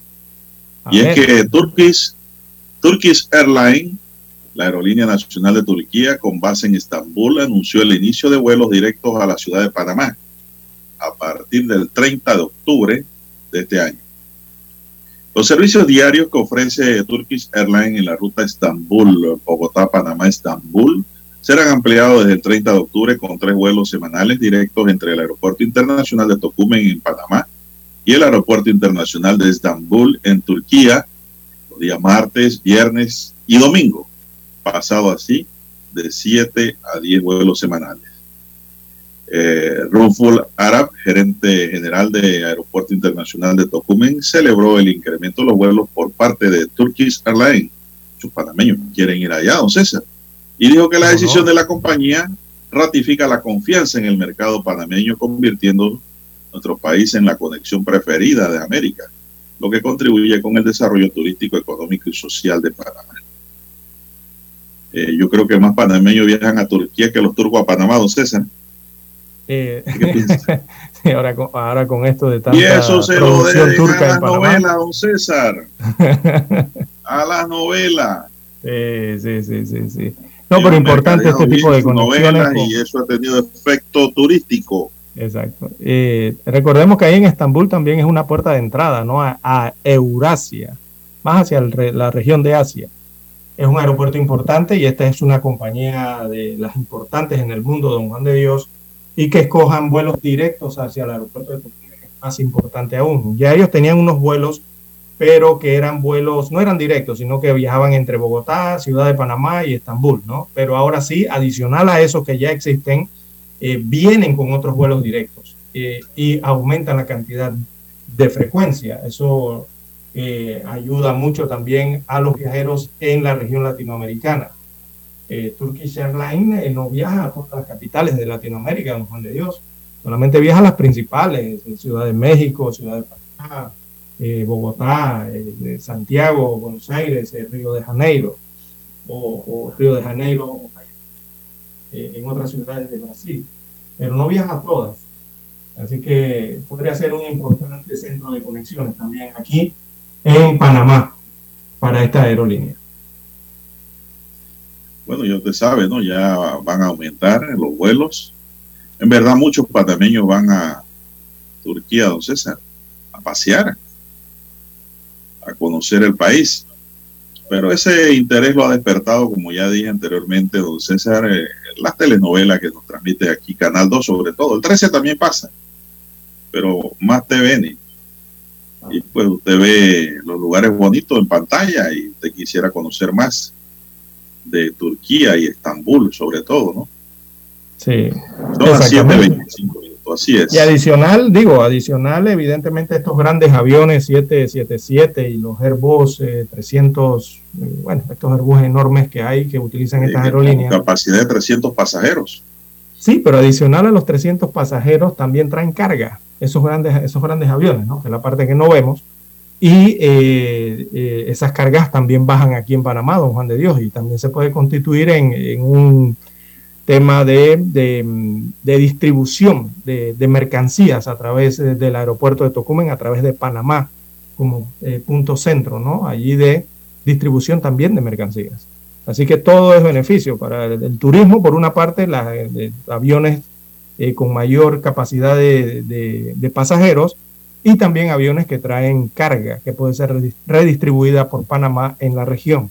Todo eso genera empleo Todo eso genera economía, es importante eso.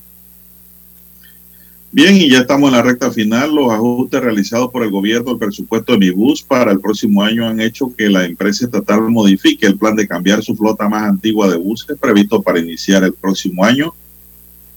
Eh, Luis Campana, gerente de Mibus, informó que la idea era comprar entre 250 unidades por año hasta completar la flota a reemplazar, compuesta por 1.233 buses con lo que la empresa inició operaciones el 28 de diciembre de 2010.